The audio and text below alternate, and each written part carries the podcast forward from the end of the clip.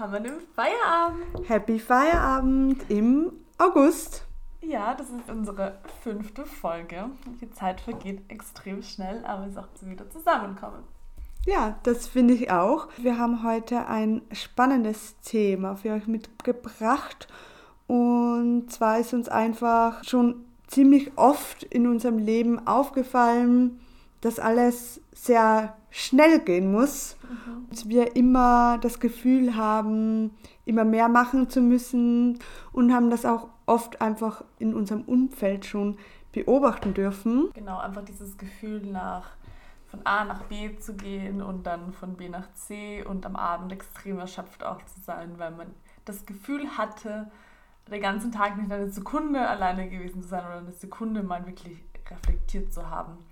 Und das ist uns jetzt auch im Sommer aufgefallen, dass es nachgelassen hat, dieses Gefühl, da einfach mehr Zeit und dann, also nicht mehr, aber gefühlt sich nach mehr Zeit anfühlt, da die Tage länger sind, dass heller ist und da wir auch einfach ja, mehr unternehmen können. Und dann haben wir angefangen darüber zu reflektieren und haben uns ein ganz spannendes Thema, wie schon angekündigt, für heute vorgenommen.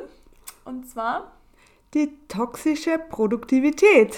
Vielleicht starten wir mal damit rein, was eigentlich die toxische Produktivität ist. Ja, dieses benannte Phänomen tritt dann auf, wenn man als Person diese ungesunde, man kann sagen, Besessenheit davon hat, ständig produktiv und auch unterwegs sein zu müssen. Also man hat ständig dieses Gefühl, dass man einfach nicht genug tut. Ich weiß nicht, ob das den einen oder anderen jetzt vielleicht bekannt vorkommt von euch. Also es geht im Wesentlichen darum, dass ein ungesunder Wunsch besteht, die ganze Zeit produktiv zu sein, egal was passiert. Man muss eben sagen, das ist so eine gewisse Kulturfrage. Also das gibt es nämlich nicht nur jetzt in Personen an sich, sondern natürlich auch in Organisationen und auch in Ländern, dass einfach so eine gewisse Kultur der Produktivität auch vorherrscht die dann eben auch ins Toxische ein bisschen kippen kann. Und man fragt sich vielleicht schon so, wie kann es schlecht sein, dass man produktiv ist? Wie kann es schlecht sein, wenn ich was tue? Aber ich glaube, es ist eben der Punkt, warum man das tut, was man tut und wie man das tut, was man tut. Und ich würde da jetzt noch kurz einwerfen, dass oft auch dieses Gefühl herkommt, das, was so die toxische Produktivität ausmacht, auch einfach ein bisschen das Gefühl hervorruft, einfach tätig zu sein, irgendetwas zu machen. Und dann ist auch eine mögliche Formulierung davon eine gewisse Action Bias, was bedeutet, dass man einfach dazu getrieben wird, innerlich Dinge zu tun und das ist dann auch egal, ob es zu Hause ist oder ob es in der Arbeit ist, aber einfach, man möchte immer sofort handeln. Also einfach dieser Drang danach. Ja, und auch dieser ständige ich gehe noch eine Extrameile, oder? Also es ist jetzt noch nicht genug. Ich gehe diese Extrameile noch. Ich bin vielleicht dann die Erste, die aus dem Büro geht. Wenn alle anderen noch arbeiten, dann muss ich auch bleiben. Genau, das ist auch, wenn ihr die letzte Folge gehört habt, ein Punkt, den unsere Expertin Barbara Haas angesprochen hatte, dass es eben in der Wissensarbeit schwierig ist zu sagen, mehr Zeit bedeutet mehr Leistung oder mehr Output, da im Endeffekt das zu einer gewissen Überforderung der Einzelperson führen kann und somit auch zu einer Selbstausbeutung, da manche Leute es vielleicht in zwei Stunden eine Aufgabe erledigen, andere Personen vier Stunden dafür brauchen und wenn man einen gewissen Zeitrahmen hat, man sich vielleicht aber nicht dran hält, sondern dann eine Überstunde einlegt oder den ganzen Abend arbeitet, nur damit das Output umso besser wird, aber im Endeffekt ist es eben schwierig in der Wissensarbeit zumindest wirklich die Qualität an der Zeit zu messen. Das bringt uns ganz gut auf den Punkt, woher diese toxische Produktivität kommen kann. Einerseits eben durch so eine verquerte Erwartungshaltung an sich selbst, dass man denkt, man muss immer selbst das machen, man muss selbst produktiv bleiben. Und auf der anderen Seite durch diese gesellschaftlichen Faktoren, die einen da beeinflussen. Unsere Kultur bringt das auf verschiedensten Ebenen schon zum Ausdruck, da man uns Wertschätzung für produktives Verhalten entgegenbringt. Mhm. Also quasi wirklich diese Rechnung noch, umso länger ich im Büro bin, umso besser. Genau. Wenn Menschen sich einfach nie ausruhen und dauerhaft produktiv sind, dann frage ich mich, ob die überhaupt noch produktiv sein können? Mhm. Gute Frage. Es kommt immer sehr, sehr, sehr auf die Person drauf an und auch auf die Kultur, in dem diese Person eben sozialisiert ist oder auch tagtäglich ähm, lebt. Und ich finde es immer ganz spannend, so die, die Arbeitswelt eben ein bisschen zu hinterfragen. Und im Endeffekt in der Wissensarbeit ist es schon so, dass wir einerseits vielleicht To-Dos haben, die wir abarbeiten müssen, aber es ist auch ein bisschen unser System heutzutage, dass man ganz, ganz viele Meetings hat und auch dort jedes Mal wieder Aufgaben und Tätigkeiten und weitere To-Dos mitnimmt. Und einerseits ist es, glaube ich, ein bisschen so der Drang auch für die Personen, weil man anhand von neuen Aufgaben mehr wachsen kann, man möchte sich beweisen, man hat ja auch in den meisten Fällen nicht Lust daran zu arbeiten und hat zwar vielleicht schon am Morgen einen ausgelasteten Tag, wo man eigentlich sagt, okay, ich wäre zu 100% acht Stunden beschäftigt, aber dann kommen noch Meetings auf, wo man sich denkt, boah, das wäre spannend oder es fragt dir, dich auch niemand, sondern schickt dir einfach eine Mail und sagt, bitte mach das bis heute. Das heißt, man hat halt nochmal extra Arbeit, die man vielleicht davor auch gar nicht wusste und so hat man einfach eine permanente kleine Überlastung vielleicht, also keine hundertprozentige Auslastung am Tag, sondern 110, 120 Prozent. Und dann ist eben die Frage, wie lange ist das durchführbar und wie lange will man das eigentlich auch mitmachen oder kann man das mitmachen? Und fand das auch wirklich sehr, sehr interessant. Ich hatte da einen Artikel vom MIT Sloan Management Review gelesen, das im Jahr noch 2018, also wenn man sich denkt, dass es damals auch schon unter Anführungszeichen diagnostiziert wurde, es ist interessant, dass sich bis dahin eigentlich nicht so viel geändert hat, aber die nochmal in ihrem Artikel erarbeitet haben, dass vor allem diese Aufgabenzuweisung in einer Push-Methode vonstatten geht, dass man jemand anderen auffordert, etwas zu übernehmen oder bittet, etwas zu übernehmen. Dann wird es extrem anstrengend für die Personen, sich eigentlich tagtäglich neu zu orientieren, sich zu priorisieren, ihre Tätigkeiten abzuarbeiten und wirklich auch den Überblick zu bewahren, wenn in jedem E-Mail-Postfach vielleicht ein Ticketsystem, vielleicht aber auch einfach eine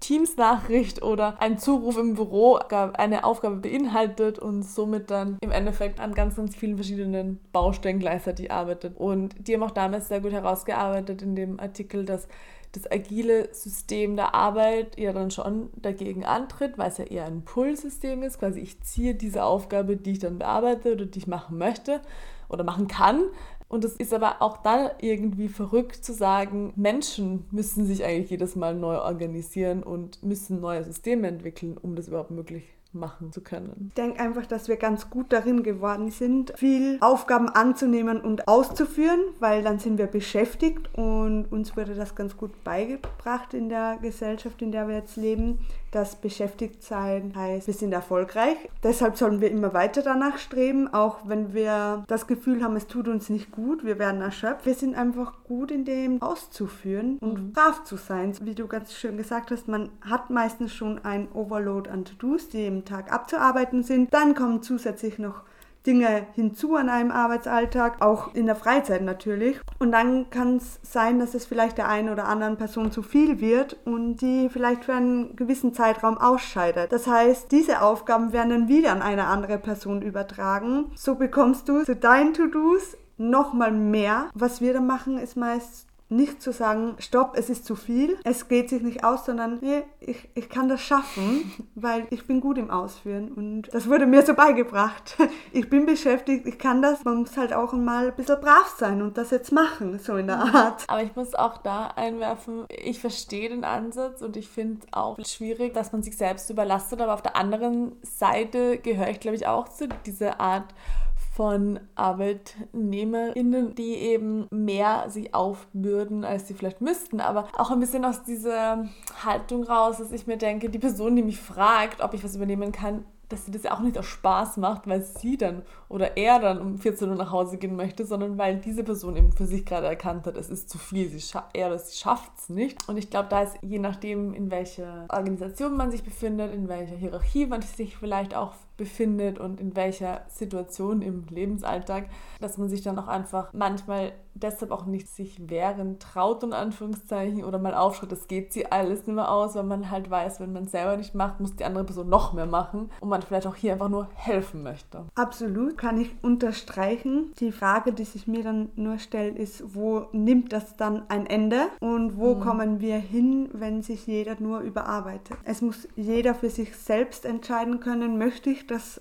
auf mich nehmen. Und ich glaube, es ist auch ein Unterschied, ob es eine dauerhafte Überlastung ist oder ob es für einen gewissen Zeitraum ist, wo man weiß, die Woche wird jetzt einfach anstrengender oder ob es kontinuierlich und andauernd ist und man gar nicht mehr aus diesem Rad rauskommt. Und ich glaube, gerade die Corona-Zeit hat das nochmal unterstützt mit dem Pressure, der von den sozialen Medien dann auch ausgegangen ist, wo man gesehen hat, wow, der arbeitet den ganzen Tag und am Abend schafft es auch noch ein Bananenbrot zu backen oder der hat noch eine Sprache nebenbei gelernt und ich weiß nicht, ob sich da nicht unterbewusst oft bei Menschen nochmal der Druck aufbaut von wegen, wow, ich habe nur gearbeitet und habe ja sonst gar nichts mehr gemacht. Mhm. Ich glaube, das unterstützt diese gesellschaftliche Konstrukt der ständigen Produktivität nochmal. Aber natürlich ist jeder auch für sich selbst verantwortlich, wie er damit umgehen möchte. Ich glaube aber, was jetzt auch nochmal spannend wäre, ist so eine Unterscheidung zu finden, nochmal zwischen einer Metaebene, was ist eben wirklich ein System und was sind Strukturen, die so tief liegen, dass wir sie eigentlich als Einzelperson nur schwer verändern können und was ist dann wirklich die Verantwortung des Individuums. Denn viele Strukturen sind so vorgegeben, wie wir auch in anderen Folgen vielleicht schon ein bisschen angedeutet hatten. Allein wenn man sich nochmal Gleichberechtigungsfrage nimmt, dass einfach viele Strukturen so aufgebaut sind, dass man als Einzelperson schwer dagegen ankommt und eigentlich wirklich ein Shift in der Gesamtgesellschaft notwendig wäre, um das zu verändern. Also nochmal zurückzukommen auf mein Beispiel von vorhin, dass wenn dein Arbeitssystem so funktioniert, dass du dauernd Arbeitsaufträge zugeschossen bekommst, dann wird es schwierig für dich als Einzelperson zu verändern, weil dein System ist so. Und ja, du kannst für dich dann vielleicht abstecken, du bist nur bis 15 Uhr per Mail erreichbar für Arbeitsaufträge, danach arbeitest du es ab und dann gehst du nach Hause oder wie auch immer. Aber da ist auch die Frage, ob das System nicht das lässt oder ob der Chef sagt, ja, lustig, so aber nicht. Und da finde ich eben wichtig zu unterscheiden, was liegt überhaupt in der Verantwortung als Einzelperson und wo sind es Strukturen, die uns in dieses System zwängen und wo wir eigentlich gar nicht gut alleine rauskommen. Mhm. Ja, ich meine, es gibt ja Gott sei Dank, wie wir schon mal besprochen haben, Strukturen, die das ändern oder Unternehmen, die dieses Setting auch ändern und sagen, okay, es macht ja gar keinen Sinn, wenn ein Mitarbeiter oder eine Mitarbeiterin den ganzen Tag im Unternehmen ist. Nur weil sie den ganzen Tag da ist, die Person, heißt es nicht, dass sie produktiv ist. Das heißt, die stellen bewusst eben um und sagen, okay, man ist nur in dieser gewissen Zeitspanne im Unternehmen, da kann man produktiv sein und dann ist Zeit, damit sich die Person mit anderen Dingen auch beschäftigen kann, dass da trotzdem noch eine, ich möchte jetzt nicht sagen Balance vorrangig ist, sondern Strukturen oder Unternehmen, die eben erkennen, dass ständige Produktivität irgendwann zu Ineffizienz führt, weil man nicht immer konzentriert sein kann beispielsweise. Und dann hast du als Individuum wieder mehr Gestaltungsspielraum, in dem vielleicht auch, wo du dir aussuchst, wo möchte ich denn arbeiten. Da ist natürlich wieder die Diskussion, die wir immer wieder führen, von wegen, naja, immer kann ich mir halt nicht aussuchen, wo ich arbeiten möchte. Aber das Ganze entstand einfach in dieser Hustle Culture. Also das ist so dieser unausgesprochene Wettbewerb, wer mehr kann, wer weniger schläft und diese Angst zu wissen, wenn irgendwer den Stecker zieht, bei mir selbst, dann ist da draußen aber jemand anderer, der den Stecker noch mehr anschließt sozusagen und noch mehr arbeitet. Und das ist anscheinend okay, aber es ist nicht okay zu sagen, ich kann nicht mehr. Also hat alles mit dieser Hustle Culture einfach angefangen, wo es darum ging, immer in Bewegung zu bleiben, erfolgreich zu sein, mit der motivierendsten Idee zu kommen, in Verbindung zu bleiben, sich zu engagieren, unerreichbare Ziele zu erreichen, so in dieser Art. Also auch wie du meintest vorher mit, mit Teams oder was man dann auch irgendwie auf dem Handy hat, dass man ständig erreichbar ist. Man bekommt dann auch Mails und ich denke mir, soll ich die sofort beantworten, weil ich bekomme die ja auf mein Handy ich bin ja ständig erreichbar. So ist diese toxische Arbeitskultur mit längeren Arbeitszeiten und intensiver Selbstkritik, unser Bedürfnis, hohe Standards zu erfüllen, entstanden, die das ausgenutzt hat. Die Person als Individuum, als Einzelnen so geschätzt hat dann. Mhm. Was ja auch irgendwie dafür zusammenpasst, dass dann Personen, also man hat halt nur 24 Stunden am Tag. Darüber kann man einfach nicht streiten. Und ich glaube, was da auch ein Nachteil für das Privatleben oft ist, ist, wenn man halt umso mehr Aufgaben und umso mehr Verantwortungen man hat, umso eher sind Menschen dann bereit, doch noch länger zu bleiben, weil es ja oft eine Begründung ist, nach Hause zu gehen, wenn man einen anderen Termin hat, der eben nicht verschiebbar ist. Aber viele, viele Personen kommen dann doch zu spät zum Abendessen zu Freunden oder spät nach Hause zur Familie oder gehen dann doch nicht zum Sport. Und ich glaube, das ist sehr, sehr schwierig, weil da auch sehr viele persönliche Präferenzen, sehr viele persönliche Motivationen auf Dauer auf der Strecke bleiben, die dazu führen könnten, dass wir auch gesundheitliche Schäden von uns tragen oder eben auch negative Entwicklungen in Familien- oder Freundeskreisen mitnehmen. Aber auch da gibt es die toxische Produktivität, da natürlich das auch keine gesunde Auslastung ist, wenn man extrem viel sowohl im Beruf zu tun hat, als auch dann noch privat und im Endeffekt wirklich nur von A nach B aus so hetzt und gar keine Zeit mehr hat, um quasi runterzukommen, mal nachzudenken, zu reflektieren. Und so wie du vorher sagtest auch, dass man nicht sagen kann, es ist genug, es reicht, ich kann nicht, wird ja auch oft im Privatleben nicht akzeptiert. Also wenn man einen harten Tag hatte oder lange arbeiten musste oder einfach nur mit der Familie was macht und andere Personen laden ein oder fragen, ob man etwas machen möchte, da ist ja oft dann auch dieses Unbehagen, wenn man absagt oder auch ein Unverständnis von der anderen Seite so. Und das ist dann mhm. schon auch wieder so ein Druck, der irgendwie entstehen kann, immer etwas zu machen und dann soll man eben auch noch Sport machen und genug schlafen. Das kann dem alles zu einer Talüberlastung führen. Also O'Brien, das ist die Gründerin von Happier at Work, die hat das unter diesem Begriff zusammengefasst, always on. Also wir mhm. leben in dieser Kultur always on und ich glaube, das beschreibt es ganz gut. Wir schalten nie ab, egal ob in der Arbeit oder im Privatleben. Das Problem mit dieser toxischen Produktivität ist die Tatsache, dass man einfach nicht gleichzeitig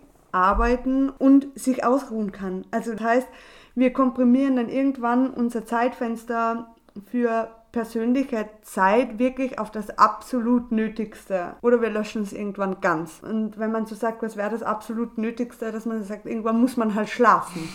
ja, irgendwann kann sich dann, wie du auch meintest, das unangenehm aufs Privatleben einfach auswirken, weil wir ungeduldig werden, wir nehmen uns keine Zeit mehr für Menschen, mit denen wir normalerweise gerne im Privatleben etwas machen oder dass wir nach der Arbeit einfach mal entspannen. Wirklich so ein achtsamer Umgang mit uns selbst, der geht einfach verloren und unser Selbstwertgefühl wird gefühlt an die Anzahl der Stunden geknüpft, wo wir arbeiten oder irgendwas unternehmen. Mhm. Wenn wir nicht genug gemacht haben, löst das möglicherweise ein Schuldgefühl in uns aus. So, ich hätte ja produktiver sein können.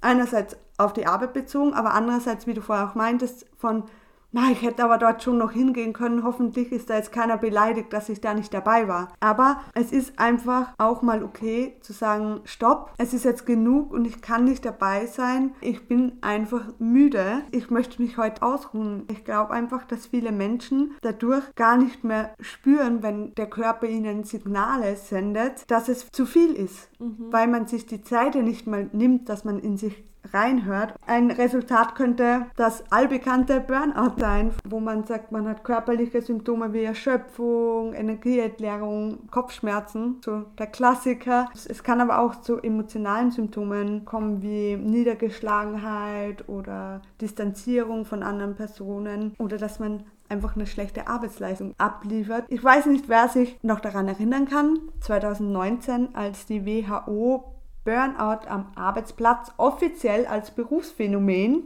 in seine internationale Klassifikation der Krankheiten aufgenommen hat. Das war spannend, weil jeder so war, ja, danke, ist jetzt nichts Neues, das wissen wir. Und die Erfahrung, dass man bis zum geistigen und körperlichen Verfall zu arbeiten, ist vielleicht jetzt ein bisschen hart ausgedrückt, aber für die meisten eigentlich nichts Neues war. Es war aber auch so ein negativer Kanon, der da rausgekommen ist, dass man so sagt, ja, das ist jetzt so die neue Modekrankheit, ist sofort wieder runtergespielt worden. Ich glaube, es war trotzdem ein wichtiger Schritt, dass es anerkannt wurde, zu zeigen, dass es wichtig ist, Grenzen für sich selbst auch zu definieren. Da gibt es auch spannende Studien dazu, zum Beispiel für die Studie All at Work im Auftrag von Oracle wurden im Alter von 22 25 bis 74 Jahren aus elf Ländern Personen befragt und darunter waren 1003 Personen in Deutschland. Laut dieser Studie war 2020 für sieben von zehn Menschen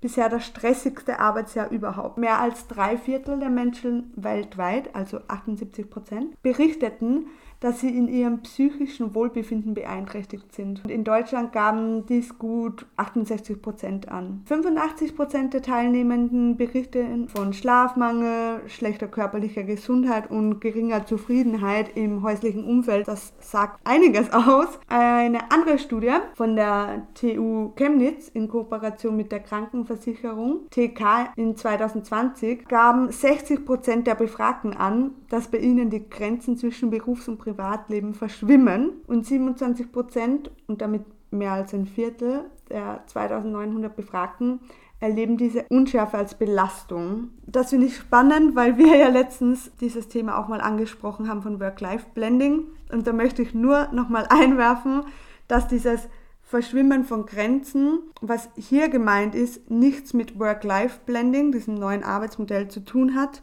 sondern deine Studie bezieht sich natürlich viel auf die Pandemiesituation, die viele Familien auch zu Hause hatten, dass kontinuierliche Erreichbarkeit auf einmal vorausgesetzt wurde, weil man ja eh nur daheim sein konnte im Lockdown.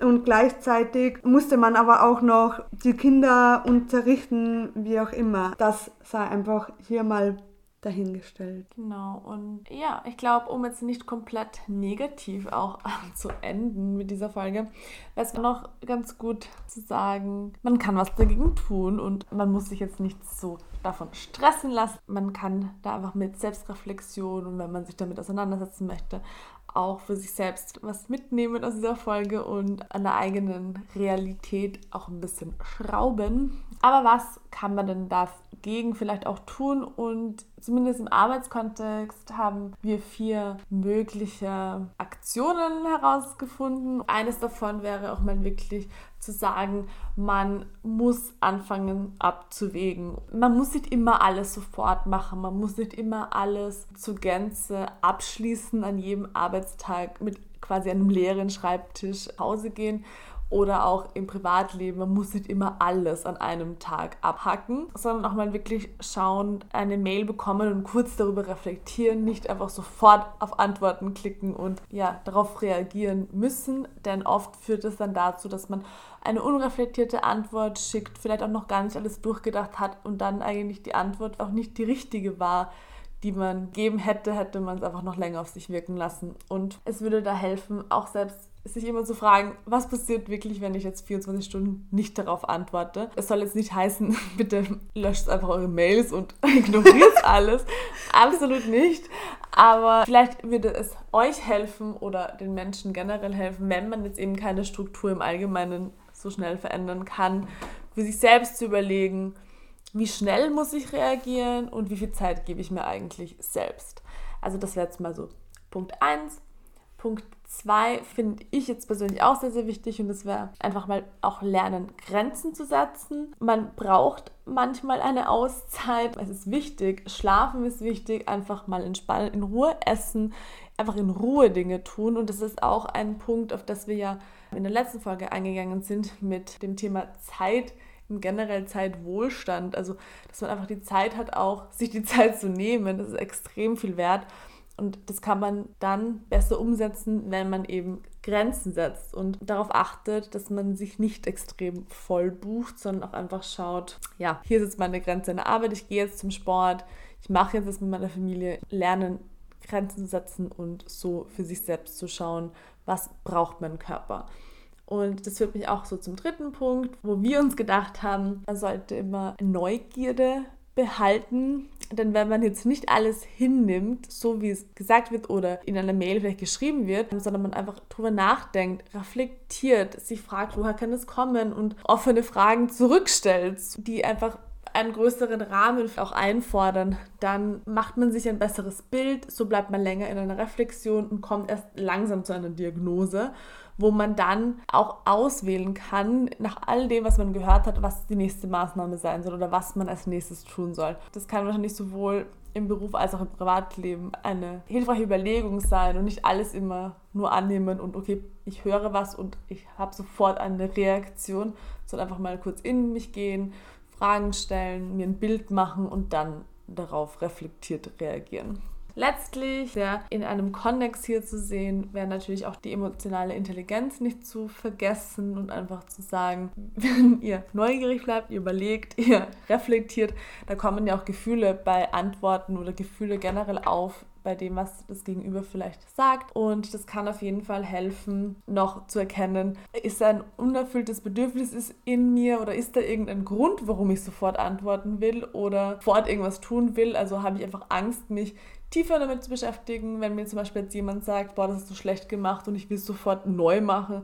Warum? Also kann ich konstruktiv mich um irgendwas bemühen und muss ja nicht immer alles neu und anders sein können. Ja, danke, Ellie, für das Erwähnen von verschiedenen Aktionen, die man da bewusst einleiten kann. Uns würde natürlich auch interessieren, ob euch die toxische Produktivität schon mal eingeholt hat im Leben. Ja, ob ihr damit schon Erfahrungen gemacht habt, beziehungsweise ob ihr auch schon Methoden für euch selbst entwickelt habt, damit ihr dem entkommt. Und ich würde die Folge ganz gern mit einem, finde ich, passenden Zitat von Clara Luise beenden. Und zwar, als ich begann, nicht mehr so hart zu mir selbst zu sein, wurde auch der Rest der Welt sanfter. Und damit würde ich sagen, beenden wir diese Folge und wir hören uns im nächsten Feierabend am 26. August. Und bis dahin, keep, keep going, going, and growing. Mit Ellie und Sophie. Ciao. Ciao.